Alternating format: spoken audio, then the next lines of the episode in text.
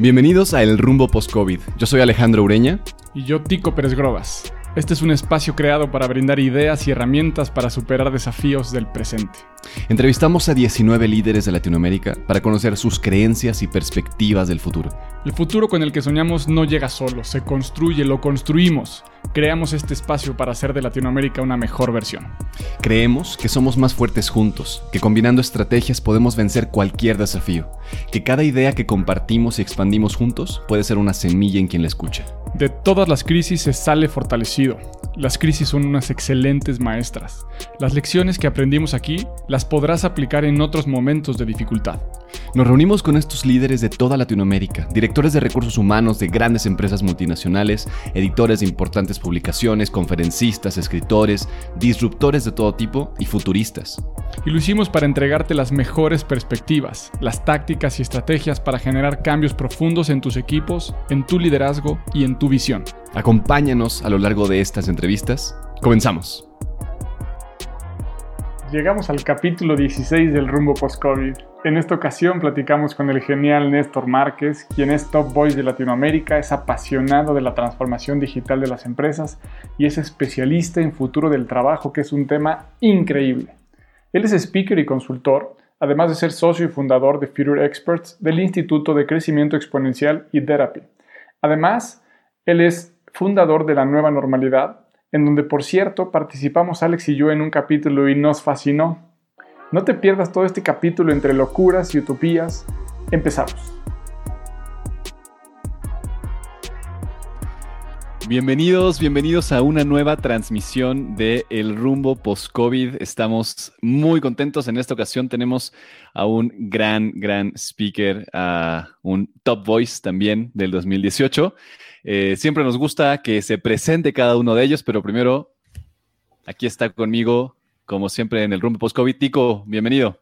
¿Qué tal, Alex? ¿Cómo estás? Encantado de, estar nuevamente por acá con un tema increíble, eh, pensando en, el futuro precisamente y cómo el COVID nos lleva muchísimo para invitarnos a viajar en el tiempo, acelerar la transformación, viajar al futuro.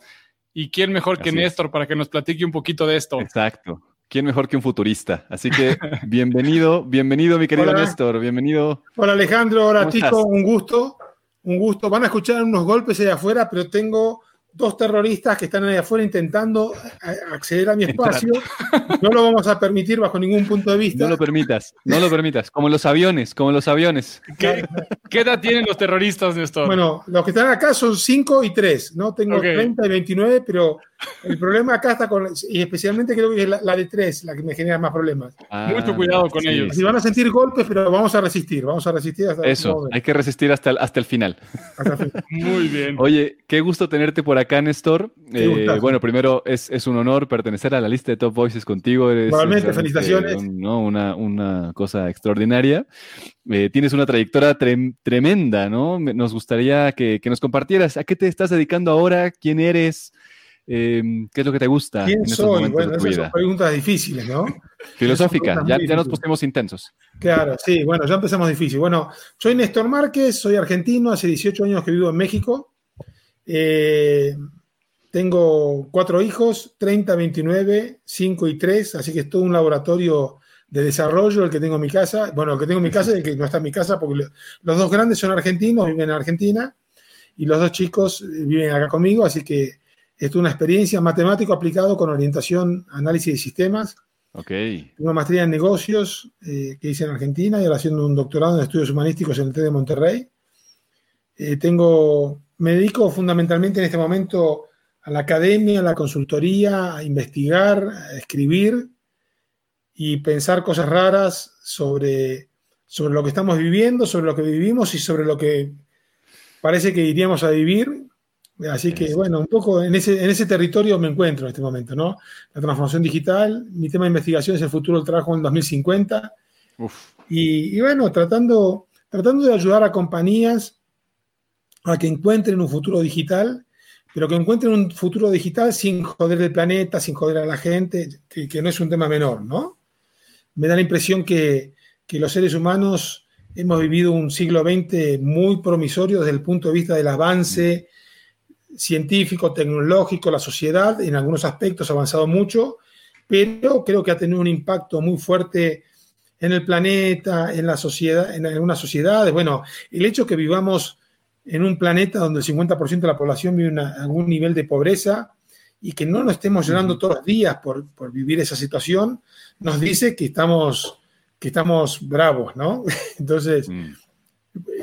¿cómo hacemos para que para adelante sigamos teniendo este nivel de desarrollo? No nos estoy planteando bajo ningún punto de vista que paremos ni nada por el estilo, pero sí cómo hacemos para combinar que sigamos desarrollando y que esta sociedad se convierta en una sociedad verdaderamente desarrollada, sofisticada, pero que no tenga un costo social tan importante, ni un costo social ni un costo ecológico, ¿no? Y bueno, por ahí. Estoy totalmente de acuerdo. Sí, genial. Dale, dale, Tico. Justamente pensando en eso, y me imagino que para un futurólogo esto debe ser eh, un parque de diversiones, debe ser como un escenario ideal en donde pudieron comprobar o desechar algunas hipótesis. Y pensando en eso, ¿no? Hay, una idea constante por ahí eh, en algunas cosas que te he leído, en donde hablas y propones que precisamente las decisiones que tomemos hoy claro. son justamente las raíces de los problemas que tengamos mañana. O, de las oportunidades, porque tampoco, claro. tampoco hay que ponerlo ni en términos positivos ni en términos negativos, ¿no? Sí. A veces que me quieren acusar o me quieren plantear como eh, ludita, ¿no? O a veces también quieren eh, plantear también como un eh, naif tecnológico, ¿no? Y creo que ninguna de las dos cosas. Creo que lo importante acá, vengo automatizando, empecé automatizando plantas industriales en los años 80, a mediados de los años 80 en DuPont, en un momento donde hablar de automatizar una planta era un tema sofisticado, porque para que tenga una idea, la mayoría de los, aparatitos eran analógicos. Entonces, no era que ibas y podías conectarlo a un PLC, a un controlador, no, no. Ahí, a lo sumo, podías tener un handheld, cargar información, después descargarla, analizarla. Y bueno, y Dupont en eso era un pionero entonces tuve mm, mi interacción con el primer robot allá por los años, en un laboratorio de pruebas químicas, allá por los años 1985. Eh, era, era un, me acuerdo del Automatic Die Grader, que era un aparato que, que analizaba muestras para ver si la capacidad de teñido que tenían el hilado que salía de la endería era adecuado. Bueno, sacaba 36 muestras y a partir de eso hacíamos toda una de análisis y, el tema era que en Estados Unidos utilizaban una computadora VAX. Estados Unidos dedica una VAX para manejar un robot o un analizador sin ningún problema. Y por ahí teníamos una VAX en una planta fuera de Estados Unidos, ¿no? Entonces ahí la conectaron con una HP86 y esa HP86 no teníamos documentada la interfase, ¿no? Entonces me dijeron, mira, nadie ha podido hacer funcionar esto, a ver qué se te ocurre. Y bueno, la pusimos en funcionamiento, empezamos a hacer cosas y me di cuenta que había todo un territorio para desarrollar, primero en el laboratorio de pruebas físicas, de pruebas químicas, después en el laboratorio de pruebas físicas y eh, avanzamos después a la, liandería. Eh, así que bueno, eso, fue un camino muy lindo, ¿no? Y bueno, Qué, interesante. Estás hablando del pasado. Yo la verdad no entendí lo que me dijiste. Pero hay. porque eso, pasan cosas como muy arcaicas, ¿no? Pero y claro, lo que entiendo es, que ha sido, es que ha sido un pionero. Es que ha sido un pionero desde ese momento. Y, mi, pregunta es a. ¿Cómo, ¿Cómo seguir siendo pioneros en el sentido de que somos creadores del futuro, ¿cierto? Eh, justamente lo que hagamos ahora va a, va a impactar en ese futuro en 2050 e incluso el 2021, ¿no? Claro. Bueno, pero eso no es algo privativo de nuestra época, ¿no? Porque nosotros tenemos el, pasado, el presente y el futuro, ¿no? Y estamos todo el tiempo viviendo en la, frontera del futuro, porque creo que desde el hombre de Cromañón, antes del hombre de Cromañón, sucedía eso y va a seguir sucediendo.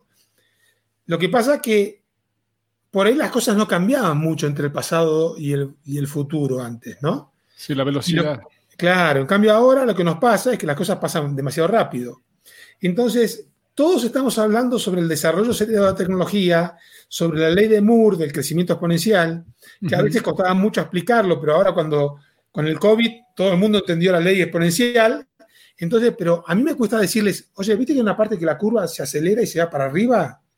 Bueno, todo dice que nosotros ya pasamos ese, ese momento y estamos en la parte cabrona del tema, ¿no?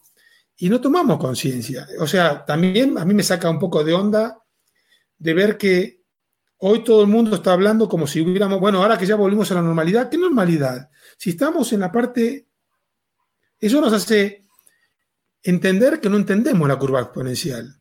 Entonces, si no entendemos la curva exponencial, que en este es el momento más complicado y que este es el momento donde si tenías 100, después tenés 1000, después tenés 10.000, y si, si, las cosas van mal vas a tener 100.000, ¿no? Y no, no tomamos conciencia de eso, ¿no? Sí, totalmente. Ese es un gran, gran tema, ¿no? Creo, creo que está, está esta disyuntiva entre reactivar la economía o sostener el tema de salud, ¿no? Y, y creo que ambas cosas son válidas y son difíciles de, de gestionar, pero, pero yo, yo concuerdo contigo totalmente, ¿no? O sea, creo que, creo que la desescalada no, no está en, en, momento ahora. Yo entiendo que la gente tiene que salir a trabajar porque si no se muere de hambre. Pero no puede decir tengo controlada la pandemia. No, claro. Y bueno, y lo mismo nos pasa con el tema del trabajo. Que, que, que, tengamos algunos aspectos del futuro del trabajo más o menos con control no quiere decir que vayamos a tener el futuro controlado. Por ejemplo, yo me, me, me discutí con un amigo también profesor del TEC de Monterrey, porque él siempre me está diciendo, bueno, pero tú eres un poco extremista porque toda la vida hemos tenido tecnología y la tecnología del pasado ha generado nuevos trabajos, así que en el futuro vamos a, generar nuevos trabajos. Sí, pero nada nos garantiza que los, los, trabajos que generemos en el futuro vayan a ser para los humanos, porque si la, tecnología se está poniendo tan cabrona, para no poner inteligente ni nada por el estilo, ¿no? Si la tecnología se pone tan sofisticada, entonces lo que hoy creemos como trabajo rápidamente puede ser automatizable. Y creo que no están entendiendo esa parte. Entonces cuando me dice, bueno, pero estás exagerando, perdón, ¿tú crees que la tecnología se está desarrollando exponencialmente? Sí. Entonces es una estupidez lo que estamos, estamos hablando. ¿La curva exponencial es esa que es así? Sí. Bueno, entonces llega un punto acá que se hace casi, que se hace casi vertical. Es absolutamente, o sea, imagínense las personas cambiando de profesión todos los años. Bueno, pero eso sería imposible. Pero, pero si estamos hablando de una curva que está así, entonces, y estamos diciendo que alguna parte del trabajo va para las personas, entonces yo creo que tenemos que ser serios. La mayoría de la gente que habla del futuro del trabajo está hablando del presente del trabajo. Muy poca gente habla sobre el futuro del trabajo. Yo me fui al 2050, bueno, soy un extremista yo también, ¿no? Pero me quise ir un poco para adelante para poder analizar verdaderamente la encrucijada en la cual nos encontramos, ¿no? Y poder estar hablando. Yo no sé si en el 2050 las máquinas van a ser inteligentes, vamos a tener la singularidad o no. Lo que no me queda duda que las, que las máquinas en el 2050 van a estar bien cabronas, ¿no? Y eso significa gran capacidad de procesamiento, gran capacidad de almacenamiento y que de alguna manera puedan hacer cosas con una velocidad. El otro día, por ejemplo, estaban dando una conferencia a médicos y le pasé un video que encontré, la velocidad con que una con, un sistema de deep learning analiza las radiografías. Y era plin, plin, plin, plin, plin, plin, plin, plin, plin, ¿no? Entonces me decía, pero eh, iba muy rápido las imágenes. No, lo que te quiero, lo que estoy tratando de mostrar es a la velocidad que la máquina estaría analizando una radiografía. ¿Tú puedes competir contra eso? No, bueno, ninguno de nosotros puede competir contra eso. Entonces, si nosotros tuviéramos que competir contra eso, la, batalla está absolutamente perdida. Entonces me dice, bueno, pero tú piensas que las máquinas nos van a gobernar. No, no. Primero, yo lo que creo acá es eh, la tecnología era lo repetitivo, peligroso, pesado. Bueno, yo creo que eso es parte de la película. O sea, no. O sea, ustedes eh, tenemos, por ejemplo, las DAOs, ¿no? Las eh, Decentralized eh, Automated Organizations. Son organizaciones que no tienen humanos. Ya están empezando a funcionar ahora. Organizaciones que cumplen un rol en la economía, ¿no? Hoy, por ejemplo, se están utilizando, se están empezando a utilizar bastante en el mundo financiero y no tienen personas. O sea, no, creo que no entendemos de lo que estamos hablando. O sea, les pido que no hablemos del presente del trabajo. Ni el, porque cuando estamos, a mí no me gusta que me digan futurista porque no soy un futurista. Primero porque no es mi, área de especialización. Utilizo, y porque siento que cuando hablamos de futurismo parece que estuviéramos hablando de una bola de cristal, ¿no? Yo lo que sí, soy un estudioso del futuro, estudio el futuro, trato de estudiar el futuro y ver cómo se desarrollan las cosas, ¿no? ¿Cómo le llamas a eso? ¿En qué palabra es? ¿Qué concepto es? Se llama estudio de futuro o diseño de futuro, ¿no? O sea, y yo lo que creo que los seres humanos tenemos que discutir este tema seriamente y pensar que eh, qué futuro queremos para la especie, ¿no? Entonces, no, yo, por ejemplo, me resistía, no, lo tengo acá, me resistía de leer el libro de Harari, 21 leyes para, 21 ideas para el siglo XXI. El siglo XXI. Porque no quería, me gustó él mucho como historiador, él es un historiador, ¿no? me gusta mucho él como historiador, entendiendo los patrones del pasado, cómo se reflejan en el presente y cómo se requerían reflejar en el futuro. Y no quería leerlo porque sentía que 21 ideas para el siglo XXI se iba a poner en futurista, ¿no? Que creo que un poquito se mete en el libro, pero hasta ahora estoy en el primer capítulo, que es el del trabajo, y me parece un trabajo fundamental. fundamental. De hecho, quiero escribir una, nota, un comentario en una nota de La Nación. Leo, escucho La Nación de Argentina todos los días porque te permite leer el, te permite leer el diario. Tú pones leer la noticia y te la lee. Entonces me pongo el teléfono acá y voy leyendo. Uno me dijo, ¿por qué lee las noticias de Argentina y no lee las noticias de México? Porque en Argentina la, aplicación me las lee. Si me dices de alguna de acá en México que me la lea, o de Estados Unidos, o el país de... genial. El país, de España. Hay, algo para innovar.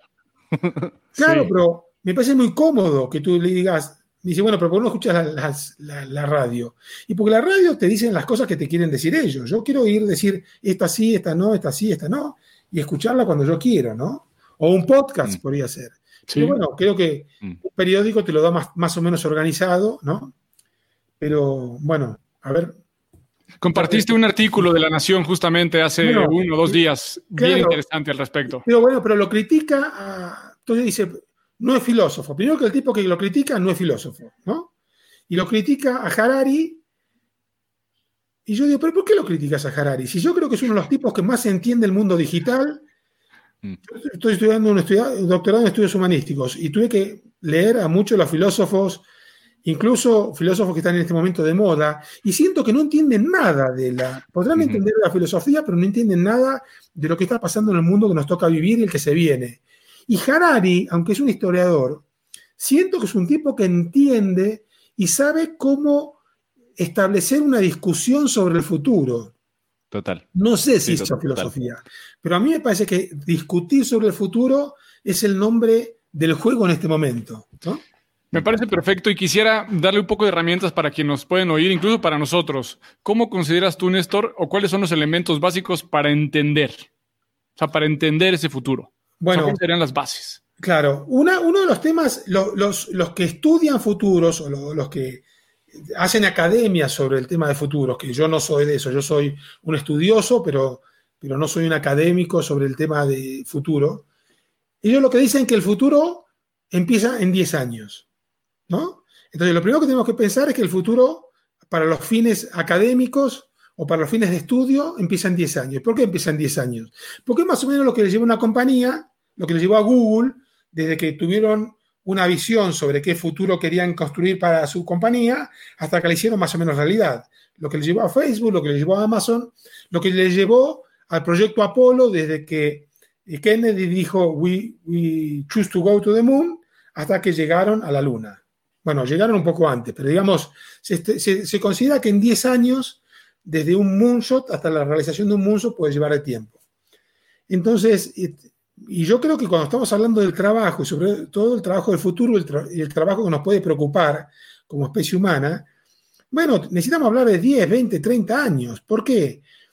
Porque, la, porque una cosa es la velocidad que se mueve una compañía, digamos 10 años, y otra cosa es la velocidad que se mueve un gobierno, la política pública, las leyes. Y creo que tenemos que empezar a discutir sobre qué futuro queremos, porque vamos a tener que tomar decisiones hoy, ¿sí? Para poder construir esa clase de futuro. Y una de las preocupaciones que yo tenía, decía, bueno, pero por ejemplo, frenar la tecnología es una opción. Yo no me pongo a pensar si frenar la tecnología o no frenar la tecnología. Me parecía hasta un imposible. Y por ejemplo, Harari el otro día dijo, bueno, de hecho frenamos la tecnología. ¿Cómo? ¿No? Dice, bueno, por ejemplo, no tenemos hace ya varios, un par de décadas, que empezamos a soñar la posibilidad de tener granjas de humanos, ¿no? Para, hoy tenemos menos, eh, ¿cómo es que se llama? esta industria ilegal que sería cuando uno necesita un trasplante de corazón, un trasplante de hígado, ¿no? Lo que sea, ¿no? Ah, tráfico de órganos. La industria, bueno, hoy hay menos órganos que los que se necesitan, ¿no? Y una opción podría ser construirlos o incluso granjas para crear cuerpos hay una película de eso de hace años, ¿no? Lo mismo me dijo, mi, esposa hoy cuando hablamos del tema. Hay una película, sí, pero no estoy hablando de ciencia ficción, estoy hablando de publicidad real. Se, contempló. es, un hecho que es que la clonación se frenó, se frenó a nivel mundial hace unos años. Entonces, no es un. Cuando estamos hablando de futuros, no me pueden venir a decir no podés parar la tecnología. No la quiero parar la tecnología. Y no digo que parar toda la tecnología, pero por ahí una de las opciones va a ser qué tecnologías queremos desarrollar. Por ejemplo, a mí me da mucha tristeza cuando escucho a los investigadores de Oxford, que son los más importantes del mundo en términos de futuro, riesgos existenciales, desarrollo de la sociedad, que ellos, uno de, los, documentos en los cuales planteaban que el 47% de la sociedad, de los trabajos en el futuro, los, harían las máquinas, ¿no? Las máquinas eh, nos quitarían 47% de los trabajos, decían, en ese paper de hace tres años, ¿no? Sí, 2017. Yo digo, pero ¿cómo? Los patos le van a disparar a las escopetas. ¿Cómo es esto? O sea, a mí me parece hasta ilógico que nosotros digamos cuál es el rol que las máquinas nos quieren dejar a nosotros. Nosotros deberíamos estar definiendo cuál es el rol que queremos que ocupen las máquinas. ¿Entiendes? Eso hablo cuando hoy Nico decía diseñar el futuro, porque es más fácil diseñar el futuro, es más fácil crear el futuro que predecirlo, ¿no? Claro. Entonces, a partir de eso teníamos que decir, bueno, ¿cuál es el rol que queremos para los humanos? O sea, quisiera entender esto y, quisiera eh, pensar también que hoy es el futuro de hace 10 años, pensando en ese criterio, y que entonces en un año también estamos viviendo el futuro y que, y que se parecen algunas cosas y en otras no tanto de los que antes como nosotros platicaron de esto y que ninguno le atinó. O sea. Bueno, no, no, no. ¿No? Y, no, sí.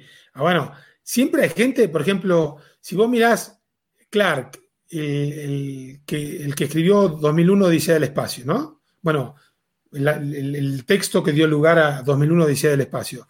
Él es un tipo que, ha él, él, escribió, creo que, no me acuerdo cuántos años antes de, del año 2000, cómo íbamos a estar viviendo ahora, que íbamos a poder comunicarnos de esta manera o hacer negocio por e-commerce sin ningún problema, qué sé yo, 30 años antes de que eso suceda. O sea, hay mucha gente que, le ha pegado, hay mucha otra gente que no le ha pegado, ¿no? Entonces, claro, pero yo creo que es importante el tema de las utopías, que de hecho acá tengo un par de libros, ¿no? Por ejemplo, Utopías para realistas, ¿no? De un tipo fantástico, eh, Lewis Mumford, ¿no? Utopías para realistas. A mí me parece fantástico el tema de las utopías, porque el tema de las utopías, por ejemplo, te permite desarrollar conversaciones estratégicas. Entonces, no es necesario que las, que las, que las pronósticos o las utopías sean verdaderas. De hecho, la, gran mayoría no son verdaderas, ¿no? Pero creo que la discusión de las utopías es lo, importante de todo esto, ¿no? Ahí me contradecí lo que te dije al principio, o sea, le dije a Tico que no y después le dije que sí, ¿no? Lo que decía. Así, estamos, en esta conversación. De eso se trata el rumbo post-COVID, porque precisamente empezamos este programa hace mes y medio ya, Alex. y, de verdad que parece que lo creamos, o sea, que lo creamos y que empezamos a conversar de esto hace tres, cuatro años. Ha pasado tanto en un mes y medio. Claro. Y, sigue pasando que, que, incluso no alcanzábamos a ver literalmente lo que podría pasar en este mes, ¿no? Uno de los temas amenazantes para el ser humano era que no sabíamos qué iba a pasar la siguiente semana y que a largo plazo se volvió eh, tan fácil como voltear la hoja de la agenda. De modo que hoy lo que quisiera ver es jugar un poco en esto de eh, viajes al futuro, pensando en hoy cómo el COVID le pega al presente, nos sacude y parece que en algunas cosas nos acelera la llegada de cosas en el futuro. es un gran laboratorio. Es un laboratorio. Claro, yo cuando empezaron a hablar de que de... Yo tengo también un espacio que se llama la nueva normalidad, que un día vamos a seguir la conversación también del otro lado así para, así, para que hagamos un bis pronto. Increíble. Eh, Entonces, eh, y empecé también, en marzo habré empezado, también llevo 15 episodios, ¿no? Eh, lo que pasa es que yo hago, estaba haciendo uno por semana, a veces hago dos, a veces hago tres, a veces no hago ninguno, ¿no? Según si, se, si, si está la materia prima para hacer algo interesante, ¿no? Y, y, yo al principio, cuando estábamos hablando de todo esto, bueno, hay una parte farandulesca, ¿no? De, del futuro, de la tecnología y todo esto, que trato de, de, separarla. Dije, bueno, ¿qué hay? ¿Es circo esto? No, sin embargo, yo creo que en el caso, el caso del COVID es un laboratorio. Y, y yo creo que haríamos muy mal no estar prestando atención con lo que pasa con todo esto, porque acá nos está dando un montón de pistas que nos pueden preparar para el futuro. Por ejemplo, ¿no? Eh, ahora nos, nos, creo que la gente ahora debiera darse cuenta, y si no se dan cuenta estamos jodidos, qué significa no tener dinero, no tener trabajo. ¿Sí? Entonces, y todavía escucho gente que cuando yo hablo del Universal Basic Income, esta idea de que cobremos un sueldo, la gente me dice, no, pero eh, ¿por qué voy a estarle pagando los vagos? A ver, le digo, a ver, animalito de Dios, ¿qué vago? ¿Tú estás cobrando lana en este momento? No, yo soy independiente. Te estoy hablando de ti. A ver, ¿por qué tú piensas que cuando hablamos del Universal Basic Income es del vago? ¿Por qué pensamos los ricos? Porque sabían que somos ricos nosotros, ¿no? ¿Sí o no? Desde hace un año y medio. No, no, no somos súper ricos. Hay gente más rica que nosotros. Pero si nosotros nos ponemos a ver, si tú tienes una casa que tiene un techo, que tiene un piso de material, que tiene un baño adentro y que tiene agua corriente y, luz eléctrica, somos ricos. ¿Eso nos separa de cuánto? ¿Del 70% de la población del mundo? Somos el top, somos la partecita de arriba de la pirámide.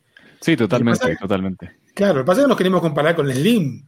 O con, ¿no? no y, y, no miramos que hay mucha gente que está en condiciones muy delicadas, ¿no? Sí, sí. Entonces, los ricos consideran que el tema son los pobres y que los pobres son pobres porque quieren y no entienden que hay, una, que hay un tema. Vi una película este fin de semana que me pareció fantástica que se llama Los escritores. Eh, una maestra, es una maestra que agarra un grupo de negros en Estados Unidos, fundamentalmente de negros, ¿no? en Estados Unidos, en, en un programa que hablaban de integración y finalmente se convierte, crean un grupo de escritores Ay, ¿cómo se Bueno, no me acuerdo el nombre ahora. Después lo voy a escribir. Ahí, lo, escribes en un posteo. Ah, me encantó la película, me pareció fantástica porque, porque yo estoy en esa línea. Yo creo que lo que tenemos que hacer a la gente es, por ejemplo, me quisieron, me convocaron para un grupo de trabajo para el G20 cuando se hizo en Buenos Aires, ¿no? y, y, la presidenta de Dupont, una amiga Silvia Bula, fue compañera mía del máster, me, me, propuso, porque uno de los temas que iban a hablar era el futuro del trabajo. Dijo, ojo que está, él está hablando del futuro del 2050. ¿Para qué les dices eso? Si yo sé, ya sé lo primero que te dijeron. No, nosotros queremos algo más concreto, ¿no? Sí, me dijeron eso. Que no, viste cómo somos los argentinos, que queremos algo muy concreto. Bueno, somos tan concretos los argentinos que nunca salimos de una crisis económica eterna. bueno, somos concretos. Entonces, digo, bueno, ok, gracias por pasarme el dato, pues ya voy a estar preparado el, comité lo, conformaba el presidente de Google, el presidente de DuPont, el presidente de IBM y el presidente de una agroquímica argentina, no me acuerdo el nombre. Néstor, nos pasaron tu nombre, Silvia, nos pasó tu nombre, pero sabemos que tú, estás trabajando para el futuro en 2050. Nosotros queremos algo más concreto. Sí, me dijeron que son muy concretos ustedes. Bueno, ¿cuál es el tema que tienen ustedes? Dice, no, tú sabes que en Argentina hay mucha gente que te recibe un sueldo por no trabajar. Dice, y es casi un 20% de la población. Claro, uno se preocupa en Argentina, pero si uno mira en casi todos los países los planes asistenciales, si uno mira la cantidad de gente que recibe planes asistenciales, es un número bastante importante. Sí. Digo, bueno, ¿y cuál es el tema? Bueno, hay gente que ya lleva tres generaciones que no saben lo que es, que no, es, no saben lo que es escuchar que alguien dice me voy a trabajar. ¿No? Ni el abuelo, ni el papá, ni el hijo. ¿no? Ok, ¿y cuál es el tema? Bueno, que a nosotros nos gustaría ver si, si le podemos inculcar la ética del trabajo.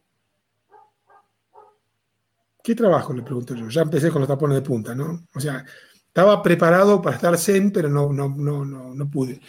¿Qué trabajo? Bueno, el trabajo, el trabajo, ir a trabajar, marcar el reloj. Le dije, pero vos sos el presidente de Google, vos sos el presidente de IBM, ¿ustedes no trabajan para que las máquinas hagan el trabajo de, los humanos? Bueno, sí, sí, de alguna manera. No, no, pero tú no estás creando máquinas inteligentes con Watson, vos no estás creando DeepMind, ¿no? O sea, bueno, sí, es una forma de verlo. Bueno, a ver, ¿tú qué propones? No, me la dieron vuelta. Dije, bueno, yo en vez de ponerle la ética del trabajo, le pondría la ética del trabajo. ¿Y eso cómo sería? Claro, que en vez de que piensen que tienen que trabajar para sustentarse, yo lo, porque ¿qué pasa? Vos, esta persona, esta gente que hace que no estudia ni trabaja, y hace 13 generaciones que no van ni a trabajar, no aprendieron ni en el trabajo, porque a veces la, empresa ayuda a que la gente aprenda, ¿no? Determinadas cosas. ¿De qué podría trabajar esta gente? Limpiar pisos, limpiar baños, ¿no? Después de mucho esfuerzo para cambiar la mentalidad que tienen hoy, que hoy piensan que el Estado les tiene que dar todo para que ellos vayan y reclamen otras cosas. Entonces, y pero esos trabajos no van a ser los primeros que se van a automatizar, lo dicen ustedes en todos los reportes. Y hoy el amigo que nos, escribió recién, los trabajos rutinarios, bueno, esos van a ser los primeros que se van a automatizar, sí. Digo, entonces, ese tipo no tiene el problema del trabajo, porque hace tres generaciones que no tiene el problema del trabajo, y tú le quieres poner el problema del trabajo para que cuando después tenga trabajo salga y te quiera matar ese tipo. Porque ese tipo no tenía un problema, se lo creaste y después le dijiste, bueno, no solamente solamente servís para limpiar baños, sino que ahora ni vas a limpiar baños porque eso lo hacen los robots. Ese tipo te va a querer matar. O sea, nos va a salir a robar, nos va a, querer hacer daño. Por eso después hay gente que está muy enojada con el sistema. Entonces me dice, bueno, ¿tú qué propondrías? Y yo, desarrollar la ética en el trabajo, ¿cuál sería? Que no tengas que pensar en un objetivo de vida atado al trabajo. Que tengamos un propósito en la vida porque somos humanos, no porque somos trabajadores. ¿Entendés? Entonces, si a esa persona le pones que te pones a trabajar durante esos tres años que le tienes que meter la ética del trabajo, le, pones la ética de futuro, la ética de propósito, ese tipo solito va a querer buscarse un trabajo, va a querer estudiar o va a querer trabajar para ayudar a su sociedad. Porque tu problema no es pagarle un Universal Basic Income. Tu, tu, problema es que esa persona esté a favor del sistema y no que esté en contra del sistema. ¿no? O que sea un, un obstáculo para el sistema. Entonces, estas son las cosas que tenemos que empezar a, pensar y, este pensamiento entre, entre ricos y pobres o entre chairos y fifís, ¿no? No ayudan para nada, porque... Claro. No.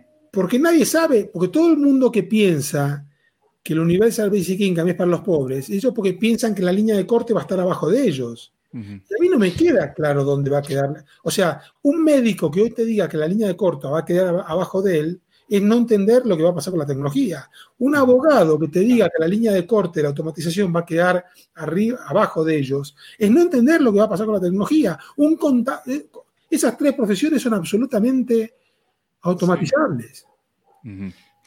Justamente en, un artículo que, publicaste ayer o hoy incluso, hablaban de un tema que a propósito de lo que tocas quisiera plantearte y preguntárselo no nada más a ti, Néstor, sino a ti, Alex, ¿no?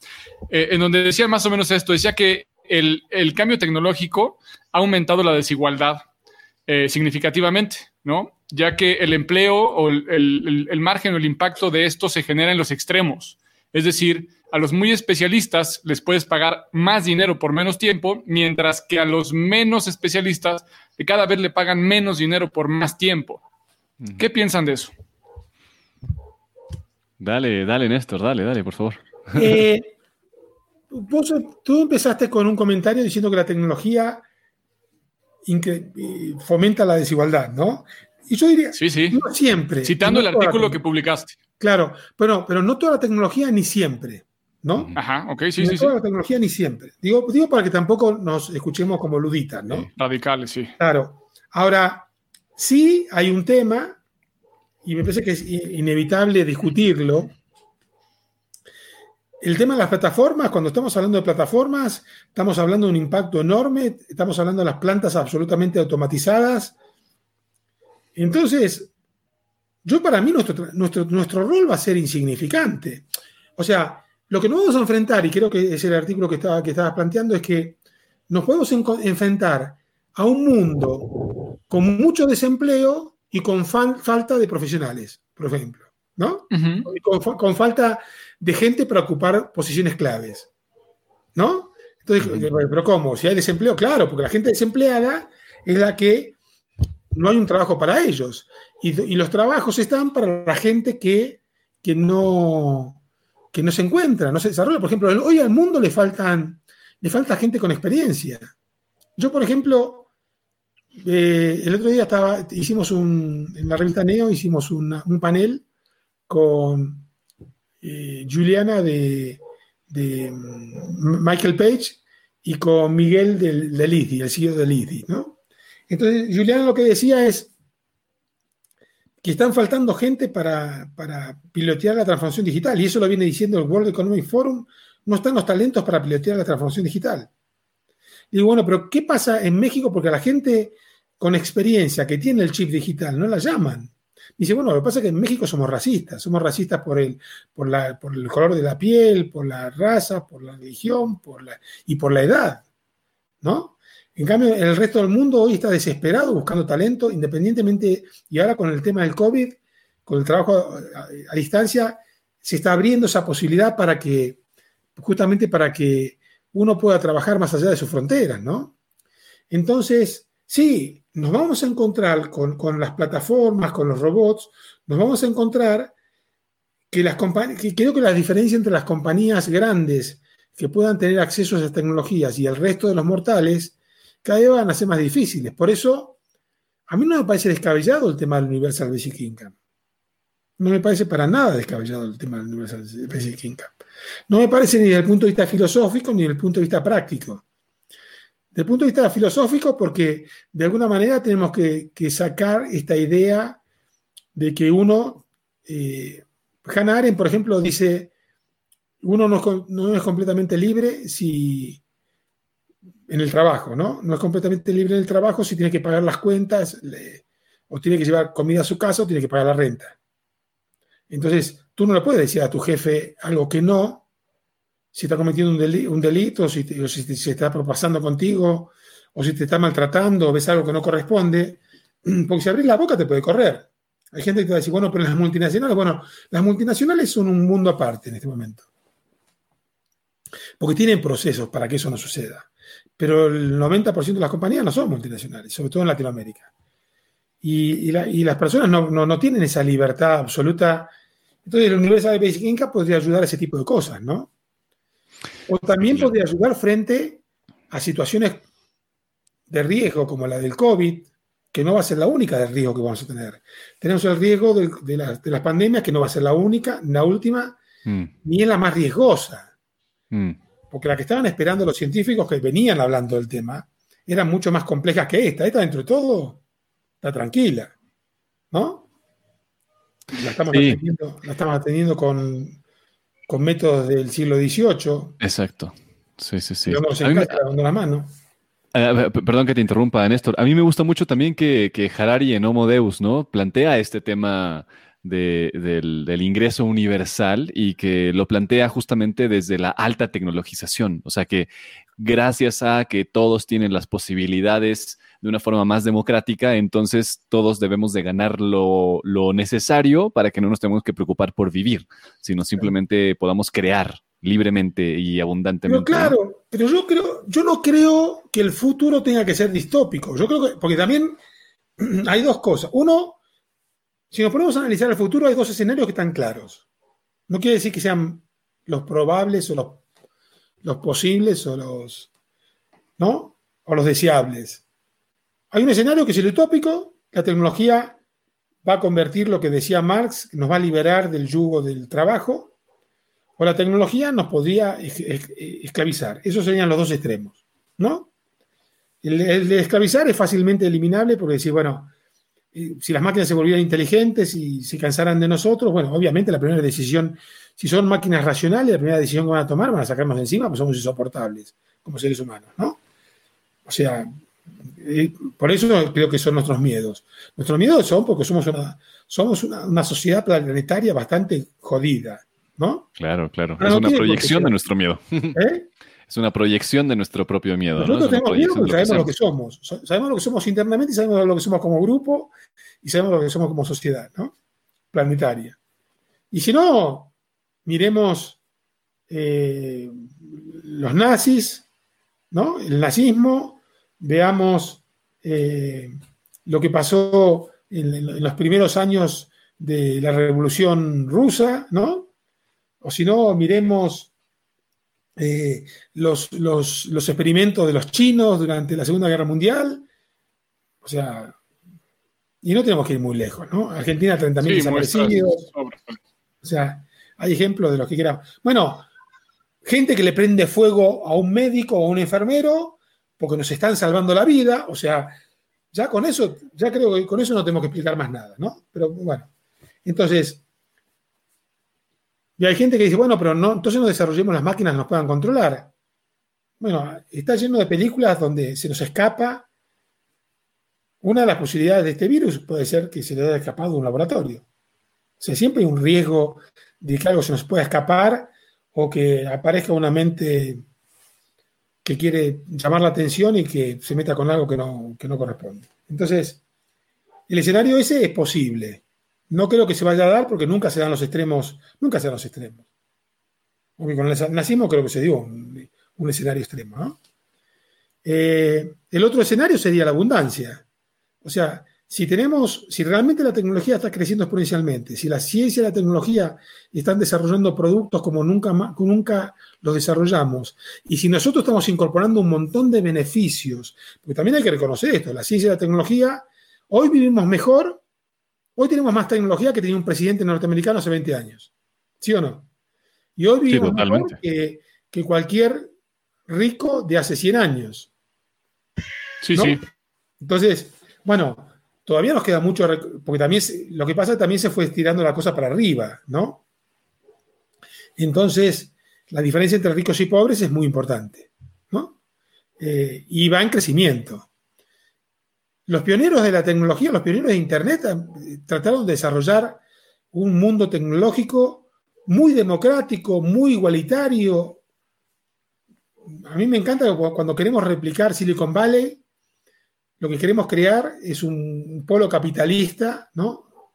De tecnología. Entonces, lo primero que buscamos son los inversores.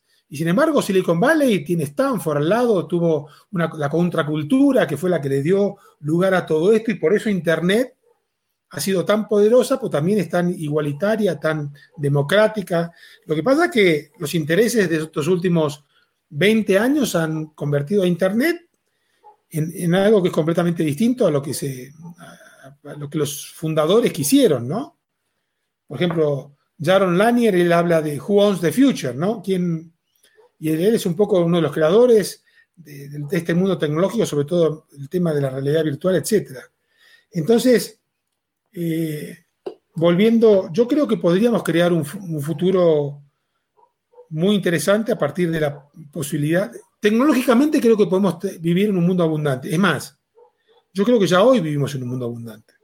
Sí, yo también. Lo que pasa, claro, lo que pasa es que no está, no está hecho para ser eficiente en la necesidad del ser humano. Somos egoístas, nos gusta Yo cuando cada vez que veo el bote de basura con la cantidad de cosas que desperdiciamos innecesariamente, me duele el corazón, ¿no?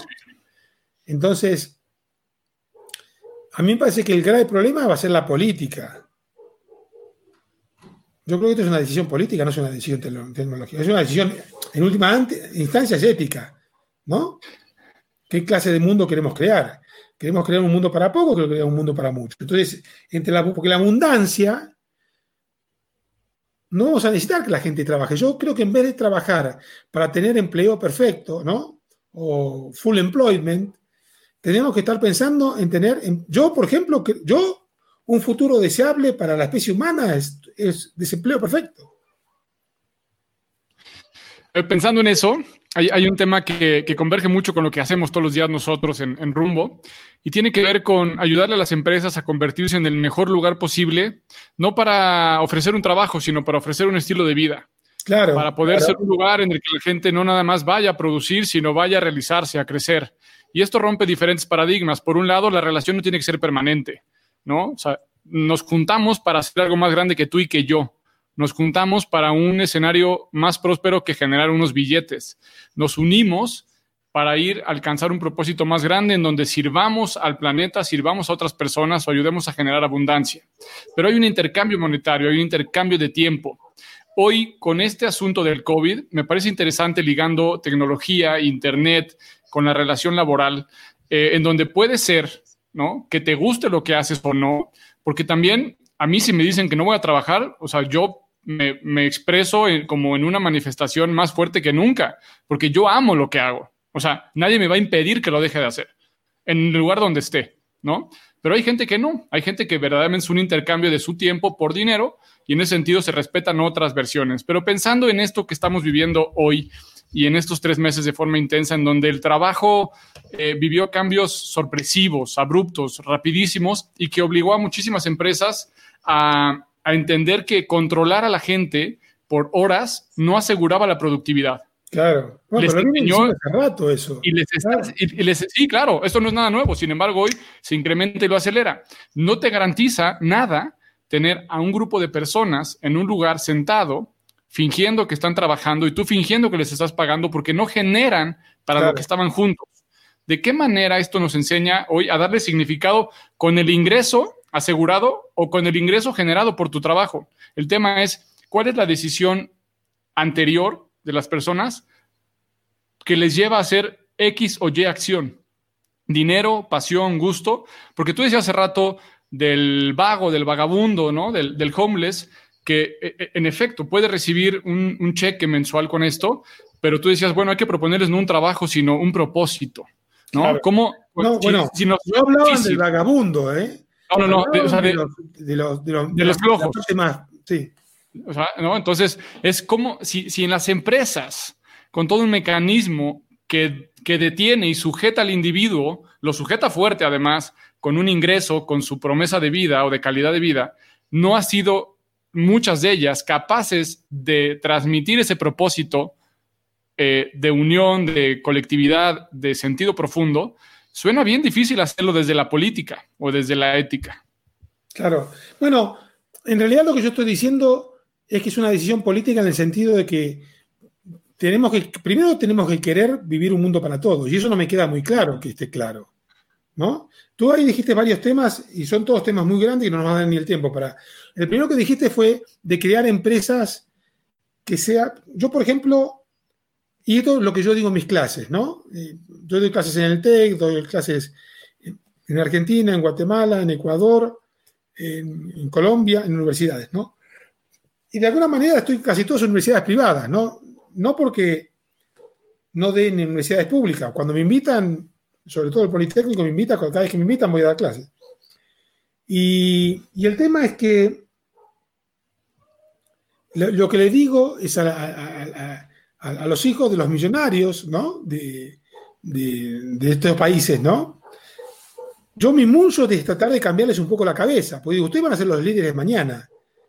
Ustedes van a ser los empresarios exitosos, ustedes van a ser los millonarios del futuro, ¿no? Y todo lo que me gustaría es que, ustedes puedan cambiar el chip. Y hay algunos que lo escuchan y otros que no lo quieren escuchar. Pues si no, el mundo está hecho para los, para los que tenemos dinero, para los que los exitosos, ¿no? Y dice, y bueno, o sea, para mí me parece muy triste. O sea, escuchaste hablar alguna vez de los nuevos ricos. Me parece que como sociedad seríamos nuevos ricos. Si lo único que, que lo único importante para esta sociedad, cuando Friedman en los 70 dijo que el único objetivo de la empresa era ganar dinero, yo creo que se estaba, definiendo a la sociedad planetaria como una sociedad de nuevos ricos. Que lo único importante, ojo, yo no estoy diciendo que una empresa no tenga que ganar dinero. Ojalá que, seamos todos millonarios. Yo quiero que todos seamos millonarios. Lo que digo es que el objetivo de la empresa debiera ser resolver los problemas de la humanidad y tratando de resolver esos problemas de la humanidad, ganar dinero. Es que en eso hay una convergencia bien importante y lo hemos oído en muchas personas, ¿no? El tema de decir, a ver, con diferentes personas de, posible, de Endeavor, de, con, mis compañeros de enlace, en diferentes lados, ¿qué, o sea, ¿qué le recomiendas a la gente? Es enamórate del problema, resuelve mm, algo importante por lo que estás dispuesto a perder tu vida, ¿no? Por lo que se van a beneficiar gente que ni siquiera los vas a ver. Entonces, yo entiendo esa pasión y es un asunto en donde coincidimos. El tema aquí me parece que es cómo poder eh, aumentar el impacto de, estas posturas en las diferentes compañías, porque yo creo que no es un tema dicotómico en el que tengas que decidir o rentabilidad o calidad de vida. Van las dos. Pero lo mismo pasa con la discusión progreso y ecología. O sea, en los 70 le decían a los hippies, le decían a los hippies, oigan, mugrosos, váyanse a bañar, váyanse a trabajar. Los que trabajamos sabemos que una de dos, o desarrollo o, ecología. Si elegimos por desarrollo, hay que bancarse las consecuencias. Bueno, ya hoy no tenemos esa opción para decir me banco esas consecuencias, pues ya el planeta no da para más. El planeta no da para más. O sea, entonces, llevándolo hoy al, hoy y ahora, ¿no? Hoy, ah, otra cosa que me decías recién era el trabajo. Yo cuando digo no trabajar, yo que digo no tener que trabajar para ganar dinero. ¿No? Sí, sí. O sea, yo digo que yo hoy no trabajo. Yo digo que yo no trabajo. Yo, yo estoy en el futuro del trabajo. Yo no trabajo. ¿Por qué? Porque no tengo un horario, no tengo un jefe, no, no tengo prestaciones, no tengo un montón de cosas, pero hago lo que yo quiero. Hago lo que yo quiero. Yo, al primero que le aplico lo que yo promulgo es a mí, ¿no? Entonces dije, bueno, bueno, en un momento dudé que si, podía, si iba a poder subsistir con esto y ahora me doy cuenta que sí se puede subsistir. ¿sí? Entonces uno puede hacer lo que le gusta y tratar de, hacer un mundo mejor y al mismo tiempo ganar dinero. ¿No? Y me gustaría ganar cada vez más dinero, pero lo, importante sería no perder la, la, meta original, que cuál es? Es tratar de hacer cosas, no joder al planeta, no joder al prójimo, no, y si no, todo lo contrario, tratar de hacer cosas mejor para la sociedad, mejor para el planeta, mejor para el propio, mejor para lo común, ¿no? Y yo creo que esa es una discusión que todavía nos cuesta decirla, porque la mayoría de la gente piensa y dice, ah, eres comunista. No, jamás voté al comunismo. Ahora, tampoco soy 100% capitalista. De hecho, para mí, me parece que si hay algo que no nos está permitiendo que nos realicemos, es que el comunismo y el capitalismo los dos están absolutamente errados. ¿Por qué? Porque al no permitir escuchar al otro lado, ninguno de los dos está llegando a tener una solución completa. ¿no? Entonces, cuando yo digo que el futuro, eh, cuando yo digo que no vamos a tener que trabajar o 100%, 100%, eh, estoy hablando del trabajo, del 95% del trabajo del mundo que la gente odia. La gente odia ir al trabajo de manera masiva en el planeta. Algo hemos hecho mal con el trabajo. Es más, eh, en la Biblia dice que el trabajo fue el castigo que le dio Dios, que le dio a, a, Adán por haber comido del árbol de la sabiduría. Entonces, o sea, trabajo viene de tripel. ¿Saben lo que era tripel? Era una tortura era una tortura que ponía. Entonces, de, ¿por qué? Porque decían que hay, dos, dos eh, palabras que descienden de tripel, ¿no? que, era, que es de, de, los tres palos, que eran tres horquetas en realidad. Una que le ponían en el cuello, dos que le ponían en la mano, lo ataban y lo, lo, apaleaban. ¿no? Hay dos palabras que descienden de tripel. Una que es travel, trabajo, y la otra que es travel. Entonces decía, ¿por qué travel? Porque imagínense que no es viajar ahora. Viajar en esa época era viajar en un caballo viajar en un carro. Y cuando terminabas de viajar todo el día, que tenías que estar viajando 10 días, quedabas destruido, todo lastimado. Era como si te hubieran agarrado y te hubieran torturado. Y el trabajo era igual, porque los el trabajo era para los esclavos. ¿Me entienden? Entonces, yo lo que digo, el fin del trabajo de ese trabajo. Como hay mucha gente que habla del posthumanismo o habla del antihumanismo, no porque sean antihumanos, sino porque no quieren hablar del humanismo blanco, eh, blanco europeo, católico y patriarcal, ¿no? Entonces, no es que sean contra los humanos, sino dicen, no, no somos de ese humanismo. Yo también acá lo que estoy diciendo es, no hablo de ese trabajo. Obviamente que lo que yo hago es trabajar porque yo le dedico muchas horas de mi día, estoy produciendo, hay alguien que quiere, quiere pagar por eso pero me parece que no era el trabajo como lo conocíamos. Y aparte el trabajo no ha sido siempre igual a lo largo de la historia. Estaba el trabajo, estaba el trabajo en los pueblos nómadas, estaba el trabajo de los esclavos, estaba el trabajo del campesino, estaba el trabajo del trabajador industrial, el trabajo de servicios. El trabajo en el futuro va a ser completamente distinto. Pero no solamente que va a cambiar la naturaleza del trabajo, incluso dentro de mi investigación yo identifico varias propiedades. Una es identidad y la otra es fuente de sustento. Yo creo que el trabajo no va a ser fuente de identidad como era hasta ahora. ¿A qué te dedicas? ¿Dónde trabajas? ¿No? No, yo lo que estoy haciendo, yo quiero conseguir esto. Nuestro propósito creo que va a ser lo que nos va a identificar. Y creo que nuestro propósito y no donde estemos trabajando va a ser lo que nos va a dar ese ingreso más allá del Universal Basic Income. No es que yo me conformo con el, Basic Yo lo que creo que el Universal Basic Income le va a dar posibilidad a todos aquellos que quieren emprender un negocio, o que quieren eh, investigar un proyecto, o que quieren trabajar en un proyecto de investigación, o que quieren inventar una patente, o que quieren desarrollar alguna cosa muy sofisticada, que saben que si fracasan no se van a morir de hambre. hay mucha gente que no intenta porque tiene miedo que si fracasa se muere de hambre. Y de hecho yo lo pensé ahora cuando empezaba, cuando empezó el COVID, yo dije, madres, a mí se me cayeron los ingresos. El, semestre pasado fue el mejor semestre que había tenido, muy bien me había ido. Sin embargo, sentí que se paró un poco la economía, diciembre, enero, febrero, estaba un poco viendo ahí el amigo que estaba haciendo ¿no? con la economía. Y cuando iba a empezar la economía, de pronto agarró el COVID, entonces yo estuve sin recibir ingresos. Diciembre, enero, febrero, marzo, abril, y recién empecé en mayo. Yo pensé que me cargaba el payaso, ¿eh? Entonces yo la, vi cerquita, ¿eh? No, sí, así, sí, y creo que varios podemos, podemos convivir con eso, ¿no? Hay, una cosa interesante, estamos casi llegando al, final de, esta hora que teníamos. Digo, creo que podríamos seguir charlando con unos vinos toda la noche, ¿no? Hace falta vino, yo me, olvidé de traer uno. Hace falta vino, sin duda. Imagínate si así somos sin vino lo que seríamos con vino, ¿no? No, no, no imagínate. es, uno de los temas para el futuro del trabajo también. Y, justamente tiene que ver con, con la palabra sustentabilidad, ¿no? Y es, ¿qué es lo que realmente queremos sustentar? Si, si, si realmente queremos sustentar esta forma, ¿no? Y, yo creo que tenemos que replantearnos esa palabra y así como tenemos que replantearnos la palabra trabajo, ¿no? No queremos continuar con el mismo trabajo, no queremos que esto sea sustentable, sino queremos transformarlo a algo nuevo, a una nueva forma en la cual tenga mucho más sentido, un sentido más profundo, que sea una posibilidad de expansión, una posibilidad creativa en la cual cada uno de nosotros pueda desarrollar su espiritualidad incluso en, el día a día, lo que eso signifique para cada persona, ¿no?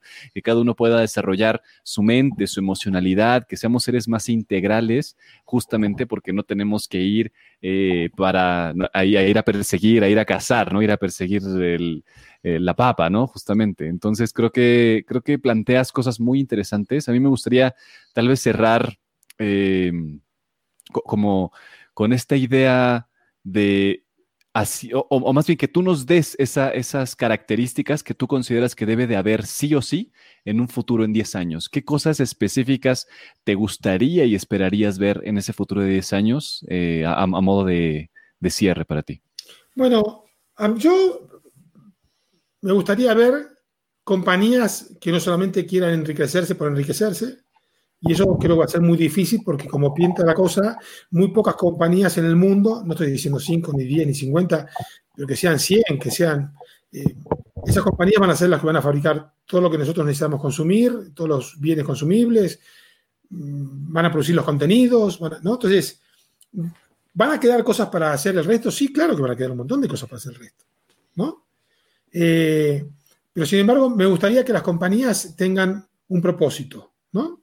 Me gustaría que los humanos encontremos el camino para que tengamos propósito. También lo que me gustaría es que, eh, que, empecemos a creer en que este, este espacio que hay entre las personas es importante. A veces no, estoy tan seguro que el espacio este que hay entre las personas sea importante. Y no estoy hablando de dar una, una propina o una limosna, sino lo que estoy diciendo es trabajar para el comunismo dice que nos salvamos en grupo, el capitalismo dice que nos salvamos solos, de uno a uno. Y yo creo que falta que se conecten las dos cosas, ¿no? O sea, no podemos salvarnos como grupo si no nos salvamos individualmente y no nos podemos salvar individualmente si no nos salvamos como grupo. Entonces, esas serían algunas de las cosas que me gustaría ver. Me gustaría, me gustaría eh, ver una sociedad donde la gente pueda hacer lo que les gusta. ¿No? O sea, que pueda trabajar sobre lo que quieren, le va a ir bien o le va a ir mal, ¿eh? Tampoco estoy diciendo que todo tenga que estar porque está garantizado. Eh, creo eh, que la gente pueda dedicarse al arte, que se puedan dedicar a, la tecnología, a desarrollar negocios, ¿no? a desarrollar productos. algunos se van a desarrollar la parte metafísica, yo no, tampoco creo que el ser humano pueda desarrollarse completamente con la ciencia y la tecnología, también necesitamos cosas para el espíritu. Creo que tenemos un montón de cosas para resolver todavía. Davos, por ejemplo, para, la gente que se dedica a los negocios y piensa que esto no es posible, Davos hoy está hablando de, esto. Creo que todavía están hablando de la boca para afuera, pero creo que es el primer paso, ¿no? En algún momento creo que van a llegar los empresarios que realmente... Y creo que hay empresarios. Bill Gates, por ejemplo, aunque no me gustaron los inicios de Bill Gates, siento que el tipo hoy está trabajando para otra cosa, ¿no? Sin embargo, se convirtió en el malo, en un villano de la película de Batman, ¿no? Eh, entonces, creo que hay muchos que están trabajando para hacer las cosas distintas. Creo que la tentación a crear cada vez compañías cada vez más grandes es muy grande y creo que para allá vamos, ¿no? Hay un libro que se llama Modern Monopolies, ¿no? Monopolios modernos y son de estas plataformas. Y bueno, tenemos que ver cuánto tiempo nos llevó como, como humanidad que las compañías sean trillonarias. Y, fue la primera, después la segunda vino muy cerca, después la tercera y la cuarta. Entonces, hoy las compañías son trillonarias. Bueno, yo creo que tenemos que aflojarle un poquito, ¿no? Con eso, hasta dónde llegar. Por ejemplo, en Japón ya aprendieron que sienten que hay un punto en el que acumular riqueza ya no es bueno para la sociedad y ellos están castigando mucho al tema. Porque si ya pasamos por el, por el, por el periodo de acumulación de riqueza. Entonces, eso serían las cosas que me gustaría ver, o que, es que podamos discutir en los próximos años y que la podamos hacer realidad en los próximos 10, 20 años. Me parece buenísimo y te queremos invitar a, cerrar como, como, es característico el rumbo post-COVID. Eh, son cinco preguntas de asociación libre, muy lacaniano el tema, tú que eres argentino. Eh, entonces, lo primero que te venga a la mente, no más de cinco palabras, te vamos a lanzar cinco preguntitas intercaladas entre Alex y yo para que nos ayudes eh, con esos conceptos. Y la primera, ya la has contestado en el transcurso de esta hora, pero nos gustaría, como, como con el último eslogan de un anuncio capitalista. ¿En qué piensas cuando escuchas la palabra futuro? Oportunidad. Genial, así, breve. Y riesgo. Y riesgo. Mm. ¿Cómo te imaginas que es el trabajo después del COVID? Parecido, pero modificado. Entonces, parecido porque al final del día seguimos siendo nosotros, ¿no? Mm. Pero modificado porque esto es un laboratorio y que tenemos que aprovecharlo. Los que lo aprovechen van a ser los que van a estar mejor posicionados para el futuro. Mm, total. Bien. ¿Cuáles crees que sean las características eh, más valoradas en un líder con éxito en el post-COVID? Bueno, yo me voy un poquito más, desde el post-COVID para adelante. el líder como futurista, el líder como tecnólogo, el líder como futurista, el líder como innovador, el líder como tecnólogo y el líder como humanista. Ok, bien. Extraordinario, extraordinario. Después, ¿en qué deben de poner más atención las empresas en el presente y después del COVID? En crear hackers hackers que quieran cambiar, que quieran cambiar todo, que estén inconformes con lo que están haciendo y quieran cambiarlo todo. Y que sepan que el conocimiento debe ser libre. Genial. Me encanta. Yo quiero esa vacante. Eh, y por último, de esta serie de cinco es, ¿qué lecciones quieres que le deje el COVID a la humanidad?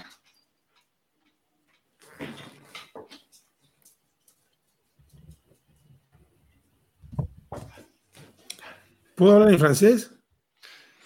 Sí, sí, lo traduces. Primero sí, luego. Primero sí.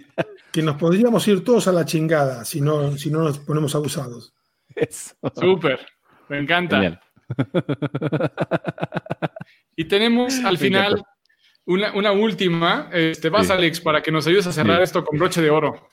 La idea es que nos cuentes qué es lo que tú te llevas de esta conversación con nosotros. ¿A qué conclusiones llegas después de conversar esta hora? Que, es posible tener estas conversaciones. es posible. Al principio lo vamos a tener entre locos, ¿no? Entre locos, claro, que pensamos pendejadas, ¿no? Pero, pero es importante y por eso yo hago mi live y me imagino que ustedes, por el tono que estuvimos teniendo en esta conversación, también estamos en el mismo canal, ¿no? Pero también queremos involucrar a la gente que está ahí afuera, ¿no? Mm. Entonces, lo lindo de esto es que yo no me preocupo cuánta gente esté escuchando. Con que esté escuchando uno, ya estoy satisfecho, ¿no? Súper. Entonces yo creo que se trata de eso. Genial, extraordinario. Pues Néstor, ha sido tremendo, un bombardeo ¿eh? de información. Qué, qué, bueno tenerte por acá. Ojalá que sea la primera de muchas, que podamos seguir hablando. Vamos a seguir ahora en, mi espacio porque quiero que sigamos esta charla. Pero ahora les voy a preguntar a ustedes. Claro. Sí, sí. Perfecto. Muy bien. Me gustó, me gustó, mucho. Creo que tenemos una sincronía muy interesante. Entonces, me gustaría, pongámosle fecha. La semana, esta semana ya está, pero podría ser martes o jueves de la semana que viene. Después me contestan. Segurísimo. Dale, buenísimo. Nos, Digo para, nos parece perfecto ahorita. En un, los voy a invitar, ¿no? Si no, para ya ponerle fecha. Sí, sí, sí, sí, sí. sí Nos parece buenísimo. ¿Te parece entonces si, cerramos esto y nos vemos ahorita fuera del área para, para plantear ya el horario, el día, pero mientras agradecerte muchísimo, Néstor, por este espacio, por la amabilidad, por la línea que tiras eh, para hacernos soñar, pensar, y yo me quedo con el concepto de la utopía. Yo creo que debemos, debemos insistir muchísimo, debemos fomentarla, debemos inculcarla en nuestros hijos y en otros niños, incluso hay que, hay que asaltar la educación de los demás niños y es que no hay utopías que sus padres. ¿Me dejas leer un párrafo? la educación también. ¿Me dejas leer un párrafo? Sí, sí, sí, por favor. Es de Oscar Wilde. Es de Oscar Wilde. Espera que lo busco porque quiero, quiero leerlo tal cual. Espera que estoy abriendo mi presentación. Es un segundo más. Ok, necesito.